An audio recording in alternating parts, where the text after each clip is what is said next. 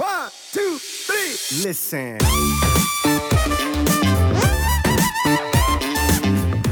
Was halt, ich meine? Du hast halt diese klaren Zahlen einfach. Ne? Ja. Du hast die klaren Zahlen, die sind, ähm, die kannst du dir zim auch ziemlich realistisch meiner Meinung nach setzen. So wenn du so ein bisschen zurückblickst, kannst du das sehr abschätzen. Gerade wenn du jetzt jemanden hast, der da mehr Erfahrung mit hat im, im Powerlifting-Bereich, einen Fachmann hast.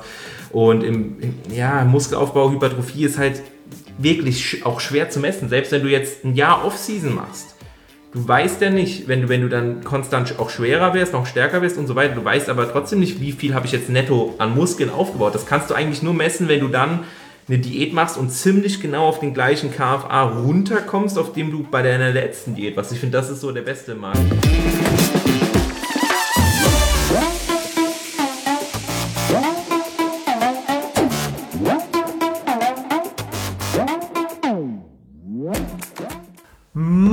Hamburg und willkommen zu The Art of Personal Training und zu einer weiteren Live-Episode. Für alle unter euch, die das jetzt bei YouTube schauen, die werden jetzt unsere äh, ja, Fressen sehen. Ja.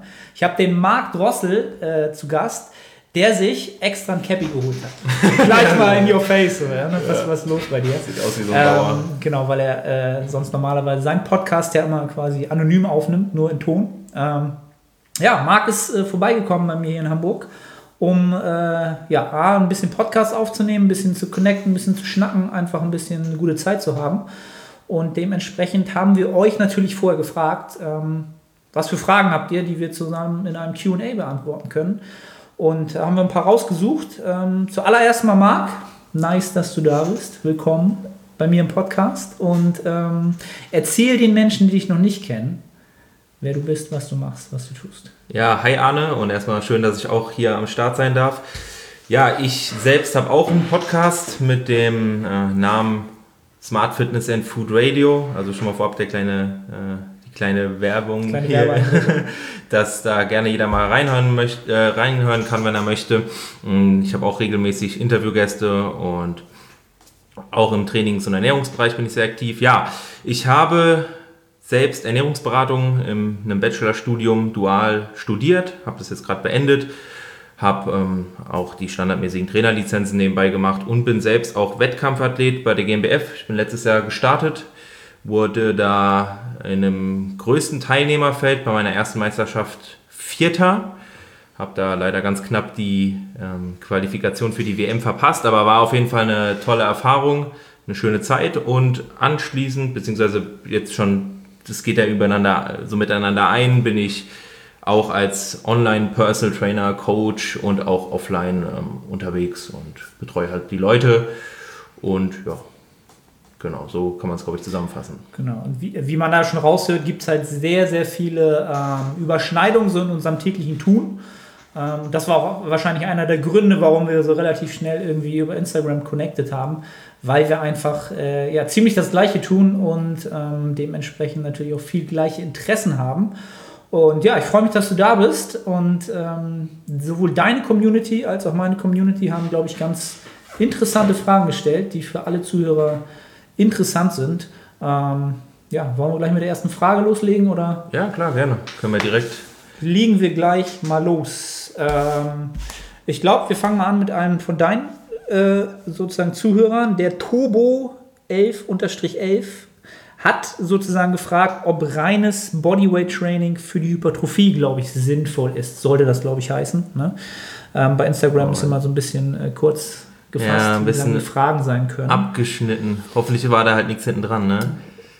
Ja, also Bodyweight-Training für Hypertrophie Willst du zuerst? Soll ich zuerst? Ja, ich glaube, da bist du der größere Experte, deswegen fange okay. ich mal an. da kannst du noch einen draufsetzen. Ähm, ich denke, es ist schon gut möglich. Man kann damit einiges rausholen mit dem Bodyweight-Training. Wenn man jetzt so ein paar grundlegende Sachen vielleicht hat, ist es mit Sicherheit sinnvoll, wie so TRX-Bänder oder solche Geschichten, irgendwie eine Klimmzugstange. Ähm, da kann man, denke ich, schon teilweise die Sachen ganz gut mit abdecken. Ich denke aber, um es möglichst kurz zu fassen, ist es so schwierig, da jetzt große Muskelberge mit aufzubauen, weil du brauchst halt einfach irgendwo die Loads, mhm. die du dann auf die Stange packen kannst, um den entsprechenden Reiz zu setzen für die Hypertrophie oder Kraft, ja gut, Hypertrophie war die Frage, ne? für die Hypertrophie-Effekte. Und da wird es halt schwierig, gerade so, gerade im Unterkörperbereich sehe ich da eine, die größere Problematik. Also grundlegend ist es möglich, eine Hypertrophie bis zu einem gewissen Grad bei manchen Sachen zu, zu erreichen. Also auch im Unterkörper mit Pistol Squats oder solche Geschichten geht bestimmt einiges. Aber ich denke, wenn du halt jetzt wirklich, es kommt halt darauf an, was das Ziel ist der Hypertrophie. Wenn du jetzt ein bestimmtes Idealbild hast, irgendwie willst aussehen wie Arnold Schwarzenegger, dann wird es halt wird's schwierig mit, Hyper, äh, mit Bodyweight-Training so viel aufzubauen. Ne? Wird, wird halt nicht klappen. Ne? Also Bodyweight Training an sich ist ja sozusagen einfach, du bist ja limitiert über die mechanische Last. Und wir wissen einfach, dass mechanische Last ein ganz, ganz wichtiger Treiber für die Hypertrophie ist. Und wie du es halt auch schon sagst, das ist quasi, wenn man sagt, ich, mein, mein einmaliges, also mein Hauptziel ist Hypertrophie, dann beschneide ich mich halt mit meinen Methoden, sage ich mal so. Ne? Also man könnte es viel, viel leichter und viel, viel äh, effizienter hinbekommen. Ähm, die Frage ist natürlich wieder, warum er fragt. Vielleicht hat er halt auch nur die Möglichkeit, nur Bodyweight Training zu machen. Ähm, aber es ist halt sehr, sehr limitiert durch die mechanische Last, ganz simpel gesagt. Ähm, Oberkörperübungen ist das durchaus möglich. Ist auch eine Sache, die ich gerne für mich selber mal nutze oder auch äh, für Klienten nutze. Aber dann bist du halt meistens dann auch ganz schnell eher im Wiederholungsbereich von 10 bis 20 oder 25. Ähm, also so für das Training im, im metabolen Bereich sozusagen, was man auch ganz gerne macht. Ähm, dafür ist Bodyweight Training super. Myo-Raps, Supersets, da kann man Bodyweight Training gern mit einstreuen oder reinprogrammieren. Aber rein für Hypertrophie, äh, es funktioniert, aber man, ja, man, man, es geht halt deutlich effizienter, sagen wir es mal so.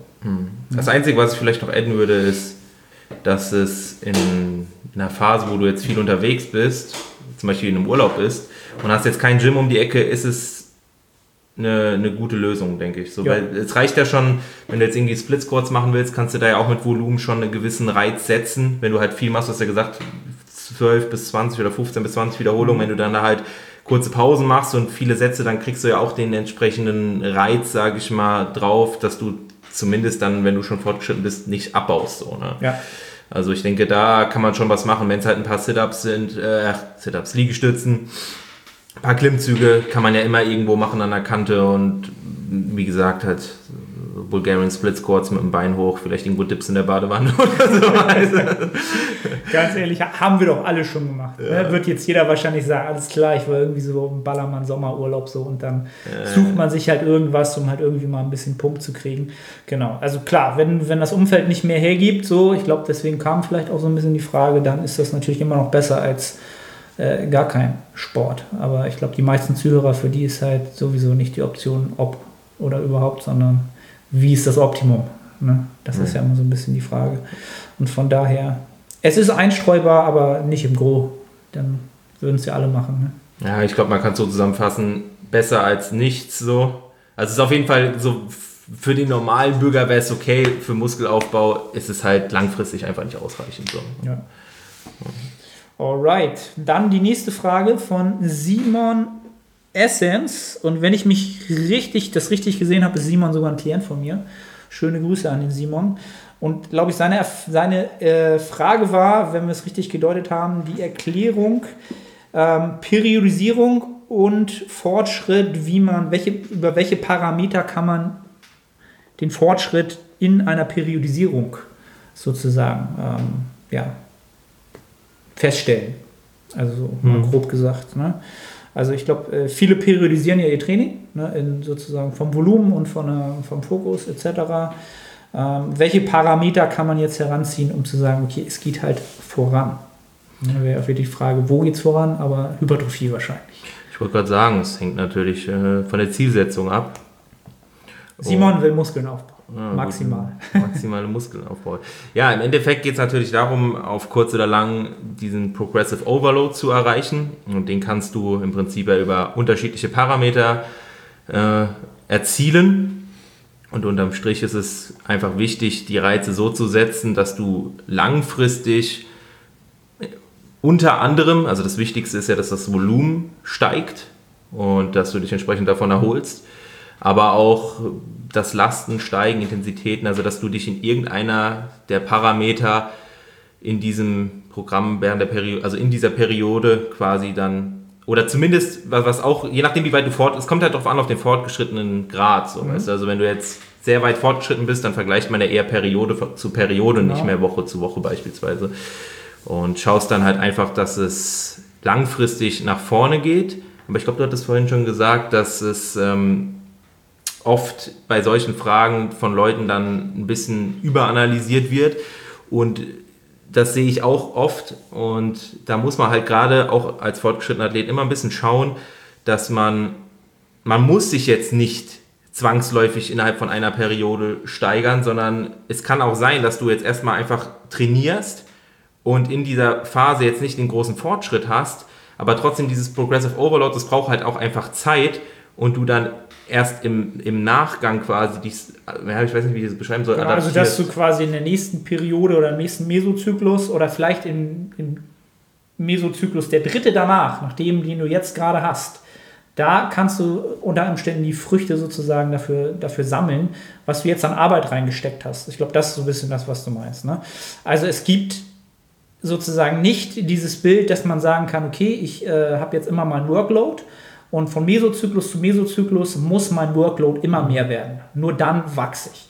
Das ist halt so ein kleiner Trugschluss in dem Sinne, dass es ähm, diese Biologie dieser Welt halt einfach nicht so funktioniert, dass wir halt immer sofort mehr werden, sondern es auch immer Phasen geben muss, in der wir das, was wir sozusagen erreicht haben, etablieren und dass sich das anpasst. Mhm. Ne? Also wieder so Thema Maintenance-Phasen. Ähm, und deswegen wird es auch immer Phasen geben, in der mich sozusagen mein, mein Workload oder mein Progressive Overload konstant hochfahre und dann bleibe ich auf einem Level, ja, etabliere das, ne, sozusagen physiologisch und gehe dann weiter hoch. Oder es gibt auch Phasen, wo es vielleicht sinnvoll ist, auch mal seinen Workload runterzunehmen, genau, um einfach in eine bessere Position zu kommen, irgendwann wieder über diese Baseline zu kommen. Ja, ähm, da ist halt diese Langfristigkeit, finde ich halt immer so ein großes Thema. Wann sollte ich diese Marker suchen und in welchem Zeitraum sollte ich diese Marker suchen? Ne? Also in einem Mesozyklus, so drei oder fünf, sechs Wochen. Ähm, da ist klar von Woche zu Woche schon dein Ziel, mal eine Rap oder den, den Load zu erhöhen. Aber ob du dann wirklich Progress machst, siehst du dann entweder je nach Fortschritt im nächsten Mesozyklus oder nach der Abrechnung nach vier, fünf, sechs Mesozyklen. Ähm, ja, also da wäre so mein, mein ähm, Tipp an alle so, schaut mal, dass ihr den Zeitraum vergrößert, indem ihr versucht zu sehen, ob ihr wirklich besser geworden seid, ob ihr Hypertrophie generiert habt. Ne? Ähm, das in Bezug auf die Periodisierung vielleicht. Also quasi nicht so ausstressen oder abstressen und ein bisschen so bigger picture behalten. Ne? Richtig. So Richtig. oft, oft das Stichwort bei der ganzen Genau. Geschichte. Ja. Und ähm, wenn es halt eher so auf den kleineren Zeitraum gemünzt wäre, dann gibt es halt mittlerweile relativ klar, ähm, kann man so sagen, dass man jetzt nicht sagt, okay, One Rep Max äh, für den Kraftathleten klar, aber für den Hypertrophie-Athleten ist das halt nicht wirklich übertragbar auf dessen, was er leistungsfähig bringt, sondern seine Spezifikation ist ja so, sagen wir mal, den Wiederholungsbereich von 8 bis 12 über mehrere Sätze und wenn du da wirklich konstant den Load erhö erhöhen kannst über zwei, drei, vier, fünf, sechs Monate bei gleicher ähm, relativer Intensität, Reps in Reserve oder RPE-Skala, dann sind wir, kann man relativ sicher gehen, dass du halt Hypertrophie generiert hast. Ne? Das ist so das, wo, wo so der Stand der, der Wissenschaft vielleicht ist oder der, der Szene.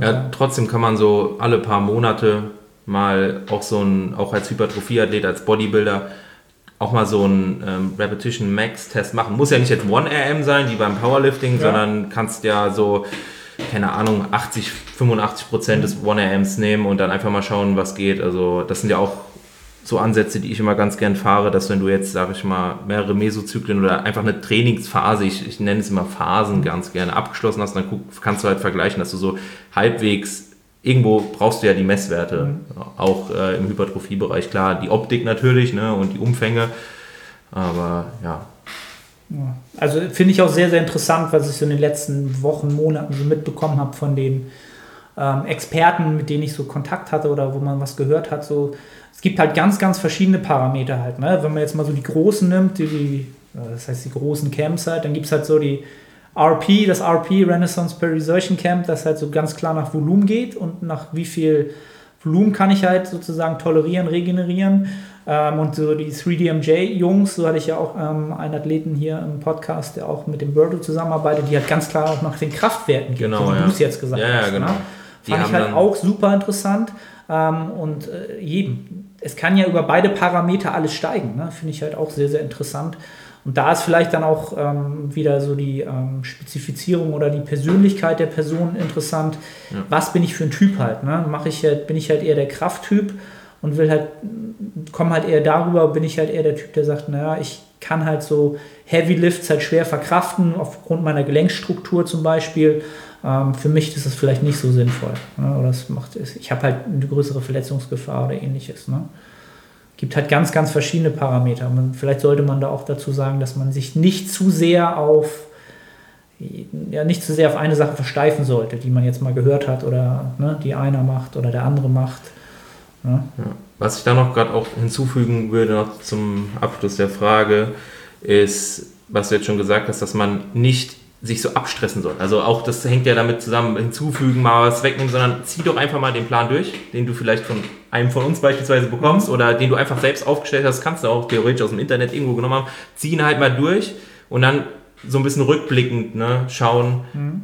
wie, wie ist es gelaufen und nicht direkt nach drei, vier Wochen, ja, wenn du den ersten Deload oder so machst oder wie auch immer, dass du dann sagst, ah, es funktioniert nicht und äh, ja, tauscht dann wieder x Übungen aus, die Rep Ranges aus.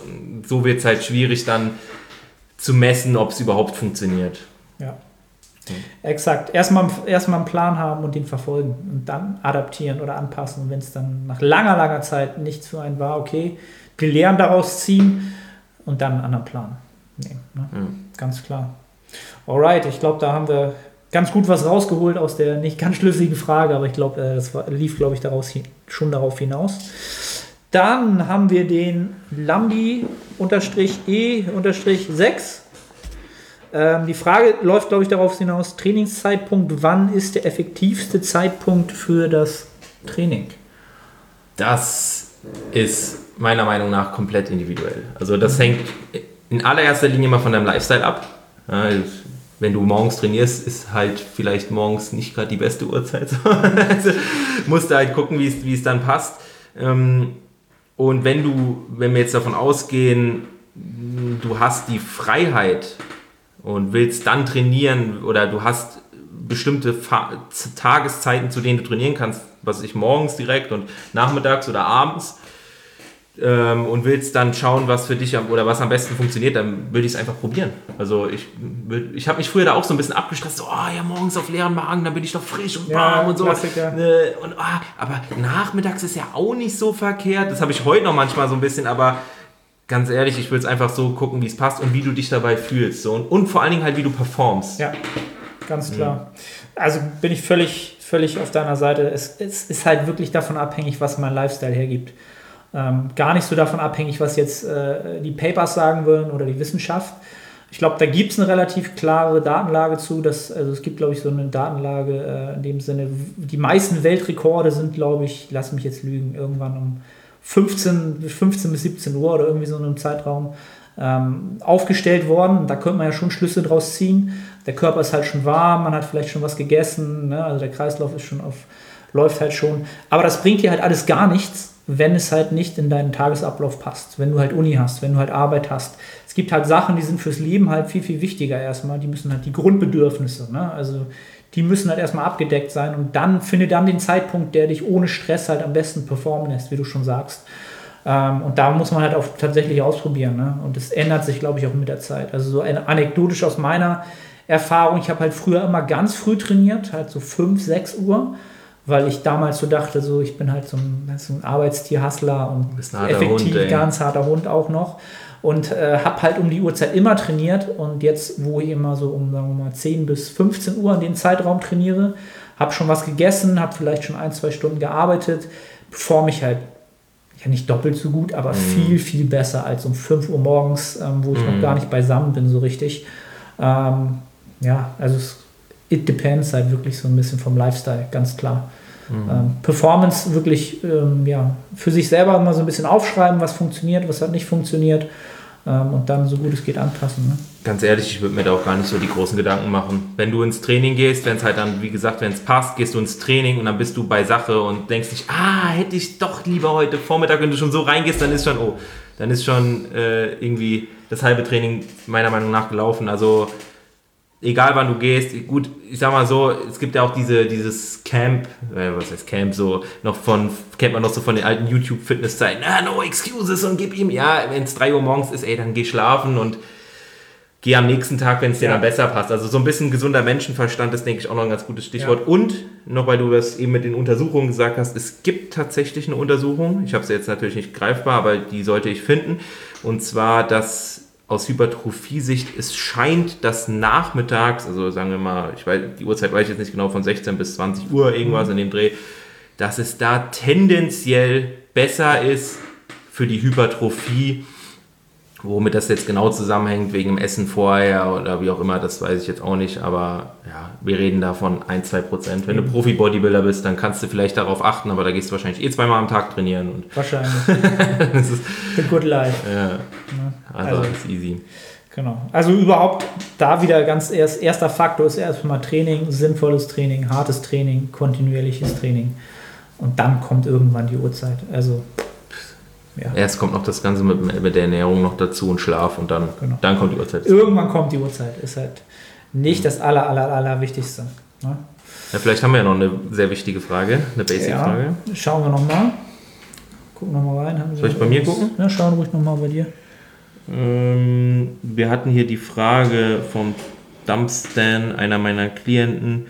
Erklärung, warum jetzt Powerlifting anstatt Bodybuilding? Ja, das habe ich in einem letzten Instagram-Post von mir gemacht. Ähm, ja, ich hatte jetzt auch eine Folge dazu mit Pascal Su und dem Nils Heim auf meinem Podcast. Da geht es darum, Powerlifting versus Bodybuilding. Kann man sich auf jeden Fall gerne mal anhören. Da geht es genau darum, ähm, wie man das vereinen kann. Und ich habe jetzt für mich einfach entschieden, mal auf Kraft zu gehen oder in erster Linie auf Kraft zu gehen, die Hypertrophie mal ein bisschen hinten dran zu stellen.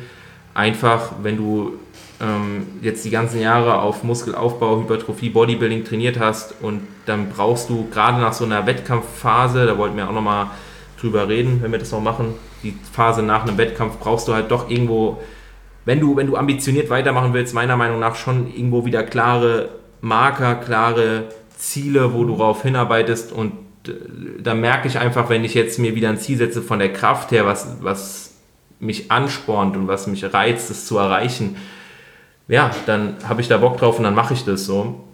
Und ich denke sogar, dass das unterm Strich für die Hypertrophie gar nicht so verkehrt ist, weil, weißt du, trainierst halt schwer, versuchst stärker zu werden und addest dann im Nachhinein an dein. Training Volumen, ja. Ganz Vielleicht hast du noch was Genau. dazu zu sagen. Ähm, hatte ich gerade, ist jetzt mir wieder entfallen. Ähm, also es ist, es ist halt wirklich so, dass man beim Powerlifting tatsächlich einfach von, finde ich halt so von, von der Motivation, du hast ein greifbares Ziel. Ja, du hast ein Ziel, was in kürzerer Zeit greifbar ist. Du bist, du wirst ja in kürzerer Zeit stärker, du hast schneller wieder Marker, wo wir wieder bei dem Thema sind, wo du schneller merkst, in welche Richtung es geht. Hypertrophie ist halt so ein Spiel, wo man halt irgendwann im Naturalbereich sagen muss, okay, ich rechne mal nach einem Jahr ab, ich rechne mal nach zwei Jahren ab, ich gucke mal, was in den letzten drei Jahren gegangen ist. Ähm, und so ein Zeitraum von einem halben Jahr Training ist dann halt nichts und dann, ne, man dümpelt so vor sich hin. Man weiß natürlich, da passiert was, weil ich halt bestimmte Parameter einhalte. Du kannst sie aber nicht greifbar sofort sichtbar machen. Verstehst du? Es ist, ähm, also die Motivation, ähm, zwischenzeitlich mal irgendwie was rauszukriegen, zu sagen, Gutes ah, okay, es Stichwort, geht ja. halt voran, die ist halt nie da, sondern du musst einfach schon so viel Drive, so viel Passion haben für dieses Natural Bodybuilding Ding, dass du weißt, ganz ehrlich, ey, in fünf Jahren habe ich echt einen Riesenunterschied ausgemacht. In zehn Jahren, wow, ein Riesenunterschied. Ja, aber wenn du jetzt jemandem sagst, okay, okay, wir machen jetzt, wir, wir arbeiten jetzt ein Jahr zusammen und realistisch ist halt das, das und das, das möglich. So, ja, aber ich habe gedacht, das ist halt so in einem Monat möglich. Ja, du weißt, was ich meine. Ja, klar. Das Powerlifting finde ich halt eine richtig geile Sache, weil man einfach mehr, ja, es ist mehr greifbar, was man gerade Ja, erreicht. ja du, Weißt hast was halt, ich meine? du hast halt diese klaren Zahlen einfach. Ne? Genau. Du hast die klaren Zahlen, die sind, ähm, die kannst du dir auch ziemlich realistisch meiner Meinung nach setzen. So, wenn du so ein bisschen zurückblickst, kannst du das ja abschätzen, gerade wenn du jetzt jemanden hast, der da mehr Erfahrung mit hat im, im Powerlifting-Bereich, einen Fachmann hast. Und im, im ja, Muskelaufbau, Hypertrophie ist halt wirklich auch schwer zu messen. Selbst wenn du jetzt ein Jahr Off-Season machst, du weißt ja nicht, wenn du, wenn du dann konstant auch schwerer wirst, noch stärker wirst und so weiter, du weißt aber trotzdem nicht, wie viel habe ich jetzt netto an Muskeln aufgebaut. Das kannst du eigentlich nur messen, wenn du dann eine Diät machst und ziemlich genau auf den gleichen KFA runterkommst, auf dem du bei deiner letzten Diät warst. Ich finde, das ist so der beste Marker. Es sind einfach zu viele Parameter, die gleichzeitig damit reinspielen, um wirklich messbar machen zu können, was ist wirklich passiert. Ähm, ja, wie du schon sagst. Und dann wirklich alle ein bis zwei Jahre die gleiche Situa Situation schaffen und dann immer einen DEXA-Scan machen und auf, gleiche, auf die gleiche Da habe ich auch eine Geschichte. Weißt du, das ist so. Das ist. Das, das wird einfach nicht funktionieren und da ist natürlich, ähm, ja, da, da muss man Vertrauen in, seinen eigenen, in sein eigenes Tun haben oder in das seines Coaches Ja. oder wie auch immer. Ähm, und dann muss man natürlich einfach den Plan durchziehen über lange, lange, lange Zeit und dann wird ausgesiebt sozusagen. Ja, also nochmal kurz um auf die Frage zurückzukommen. Ja. Wenn du jetzt schon, das war eigentlich der Hauptpunkt so, das habe ich jetzt ganz vergessen zu sagen. Der Hauptpunkt ist der, ich habe jetzt schon guten Anteil meiner möglichen Gains, behaupte ich jetzt einfach mal ganz frech, abgedeckt in den letzten Jahren. Natürlich geht immer noch ein bisschen was, aber ich denke halt, mit der Kraft kann man halt einfach prozentual noch mehr rausholen. Also habe ich noch mehr Potenzial prozentual gesehen als beim Muskelaufbau, jetzt reiner Muskelaufbau. Natural versteht sich. Und aus dem Grund habe ich mich dafür einfach entschieden, weil ich einfach auch mittelfristig Fortschritte sehen will. Ja. Und ja, das, das ist eigentlich der Punkt so. Und das, dass ich auf Bodybuilding, also auf Muskelaufbau trainiere, das fällt trotzdem nicht komplett raus. Im Gegenteil, ich könnte mir sogar vorstellen, dass ich mindestens genauso gute Erfolge habe, weil ich halt jetzt noch viel mehr Passion habe, viel mehr Motivation. Ja. Das ist ein Punkt, den darf man nicht Ja, unterschätzen. ganz, ganz wichtiger Punkt. Also der viel, viel ausmacht mit welche Intensität bringe ich ins Gym und welche Intensität kann ich tolerieren, ähm, was kann ich überhaupt an Leistung bringen halt. Ne? Ähm, Finde ich deinerseits ein super Approach und seit ich äh, den Podcast auch mit dem ähm, ähm, ähm, jetzt haben wir so einen Punkt, ähm, ähm, ähm, ähm, ähm, den Podcast mit Pascal? nein, nein, Stefan Just, dem, Ah, Stefan, ähm, ja, ja. genau, wo er halt auch gesagt hat, dass die halt viel mehr über Kraft arbeiten, ähm, weil er halt selber gesagt hat, er ist halt so alt wie ich und er hat halt auch tatsächlich von sich selber auch gesagt, er war nie der Stärkste im Gym. Halt, ne? Er hat bestimmte Kraftwerte nie geschafft oder immer gesagt, so ja, da, da könnte ich halt noch viel mehr erreichen. War es bei mir auch so gleich der Gedanke, okay, Arne, bei dir ist eigentlich ziemlich ähnlich so, weißt du? Also ich bin noch nie der Athlet gewesen, so ich drücke 140, ich beug 200 oder we- weißt du, 150 so. Bei mir ist halt meistens die Kraftwerte, bei mir so würdest du sagen, okay, ja, ist so, really? So das bewegst du halt bei der Kniebeuge oder dies oder jenes so. Ähm, ist halt auch interessant immer zu sehen, wo man selbst noch Potenziale hat. Ne? Also, Ja. Also ja, ich glaube, schon, Kraft, da geht noch einiges. ich glaube, bei Kraft, wenn du das richtig über die Monate und Jahre hinweg planst und Gas gibst und die anderen Faktoren auch möglichst passen, dann da geht da einiges. Bin ich mir, bin ich mir ziemlich sicher, auch schon als fortgeschrittener Hypertrophie, Bodybuilding-Athlet, wie auch immer. genau. Aber ich denke, da sollte jetzt auch gut was dabei gewesen sein, oder? Da sollte gut was dabei gewesen sein. Jetzt kommen wir nochmal zur Facebook-Gruppe. Ähm, Habe ich auch in der Facebook-Gruppe The Art of Personal Training veröffentlicht, ähm, dass ihr da eure Fragen reinstellen sollt. Der Jannis Meyerhöfer hat gefragt, die richtige Menge an Cardio im Aufbau, Maintenance und in der Diätphase. Ist natürlich jetzt ein Riesenthema, wenn man es auf alle drei Bereiche ausweitet, aber man kann ja bestimmt äh, doch so eine allgemeine Meinung dazu geben ähm, zum Thema Cardio und Hypertrophie. Ja. Ähm, ich sag mal so, das kann man eigentlich ganz kurz fassen, man braucht kein Cardio machen, um äh, ja, irgendwie idealer Muskeln aufzubauen. Im Gegenteil, es könnte es leicht behindern, was aber, denke ich, nur sehr minimal ist. Ähm, ich würde einfach Cardio regelmäßig in irgendeiner Form zumindest leicht machen, wenn es Steady-State-Cardios mit einem gewissen Puls, einfach aus den gesundheitlichen Gründen, um die, die positiven Aspekte da mitzunehmen. Und da ist es fast egal, in welcher Phase du dich befindest. So, ne? Ja. Also es ist wirklich, wenn man jetzt, gehen wir von der Diätphase aus oder Wettkampf-Diätphase aus, dann ist es halt eins der Tools, die ich nutzen könnte, wenn ich wollen würde, um meinen Energieverbrauch halt hochzufahren künstlich. Aber selbst da, wie du schon sagst, es, dafür kommt halt natürlich immer eine Ermüdung dafür dabei raus. Halt, ne? Das, was du rauskriegst, hat halt seinen Preis. Und das ist halt beim Cardio-Training halt wirklich immer, der Preis ist recht hoch, weiß man mittlerweile halt. Ja, ne? gerade wenn es hochintensives Cardio-Training ist. Das sowieso, Hit-Training, ähm, die Ermüdung ist halt niemals das wert, was du halt an, Nee. an Kalorien verbrennst. Ich meine jetzt nicht Hit-Training, sondern wirklich so auch auf dem Laufband längere Zeit bei einem hohen Puls. Ist ja schon, weißt du so, ne? Pulsiges Herz-Kreislauf-Training sozusagen. Ja. Also ich sag mal, jetzt Spaziergänge kannst du ja auch schon zu Low Steady State Cardio für ähm, zählen, die Ja. gehen jetzt nicht so auf die Regeneration. Genau. Und deswegen ist das ja auch, glaube ich, so mittlerweile in den letzten Jahren so zum gängigsten Mittel der Wahl geworden, auch für mich im Coaching und auch für mich selber, einfach die Schritte entsprechend anzupassen. Es ist das, das Simpelste und das, was am wenigsten Ermüdung anhäuft und was tolerierbar ist und dich einfach auch so gesund hält, wie es dich als normalen Menschen halt auch gesund halten soll. Weil was machen wir den ganzen Tag? Wir sprinten nicht. Wir gehen halt von A nach B ganz entspannt. Und das ist halt die Spezifikation, die wir an unseren Herz-Kreislauf haben. Ja?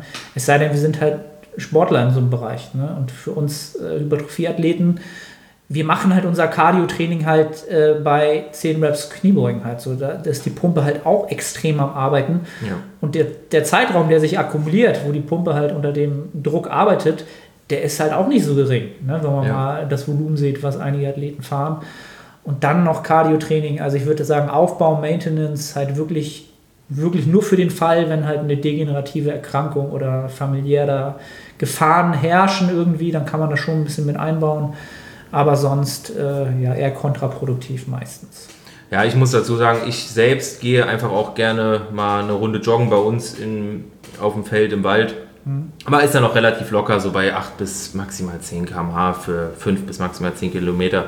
Einfach auch um den Kopf frei zu bekommen. Aber dann auch wirklich an den Rest Days und möglichst weg von den Leg Days. Ja. Sowohl vorne als auch hinten. Und dann geht es eigentlich. Also ich finde es okay, ich habe trotzdem meinen Progress im Gym und ähm, was du vorhin schon ganz nett gesagt hast, ist, wenn du mal richtig auf 10er Raps gebeugt hast, wo dir richtig die Pumpe geht, wo du dann bei der letzten Rap auch mal 5 bis 10 Sekunden oben stehst, bevor du die letzte machst, wo die Unterarme zugehen. Solche Athleten, wenn sie jetzt nicht gerade richtig schwer sind, die können auch aus dem Stegreif mal locker 5 bis 10 Kilometer laufen und das relativ flott. Also ich finde, das greift schon auch irgendwo ineinander über. Also Ja. ich merke es bei mir. Also ich könnte jetzt, wenn ich wollte, einen Halbmarathon laufen, so wahrscheinlich knapp. Jetzt nicht schnell, aber ich könnte ihn laufen. Würdest ja. du finishen? Ich würde es hinbekommen, ja, Ja. auch wenn ich jetzt nicht darauf irgendwie trainiere. Ja. Also das ist schon, es geht irgendwo ineinander ein. Ja. Ja. Also Cardio, ja, Kann man machen. kann man machen, muss man nicht. Kann man mögen, kann man hassen. Ja. ist ein Tool. So. Ist ein Tool, genau. Ähm, auch der Janis hat, der hat sogar mehrere Fragen, einige Fragen gestellt, Alle. Fast alle. Ähm, wie man herausfindet, welche Phase momentan, welche Phase man momentan machen sollte, also Aufbau, Maintenance oder Cut, welche Faktoren eine Rolle spielen und wie stark jeweils Diet, Fatigue, Kraft, Wohlbefinden, KFA, etc. damit reinspielen. Ah, dazu hattest du einen kompletten Podcast gemacht. komplette Ne? Podcast-Episode mit dem Pascal Flor. Also die, falls ihr sie noch nicht gehört habt, gönnt euch die. Habe ich auch Da- gehört, bin ich ehrlich, sehr gut. Ne? Da haben wir Props, alles ja. komplett auseinandergenommen, warum solche Phasen ähm, wichtig sind, physiologisch, psychologisch, ähm, ja, und vor allen Dingen für den Gesamtfortschritt auch wieder in der Gesamtperspektive. Ähm, aber wie man jetzt herausfindet, was man gerade machen soll, ähm, das ist, glaube ich, ein bisschen schwer zu beantworten, weil man müsste eigentlich natürlich Gesamt- wissen, wo ist Person XY, um jetzt zu sagen, wo willst du hin, wo soll es hingehen. Ähm, ja, wie würdest du da rangehen? Jetzt kommt jemand zu dir und sagt, bringt die Frage auf, okay, wo wollen wir hin? Ja, ich würde mal gucken, woher kommst du so erstmal. Genau. Ja, also wenn du, wenn man jetzt schon merkt, boah, der ist komplett überladen, hat die letzten Monate, Monate, Jahre was ich total Gas gegeben, dann machen wir halt mal. Das war der erste Teil des QAs, das Marc und ich zusammen aufgenommen haben. Den zweiten Teil findet ihr beim Marc oder im Marc Pod, im Marks Podcast Smart Fitness and Food Radio. Entsprechend findet ihr auch unten in der Beschreibung oder den Showlinks.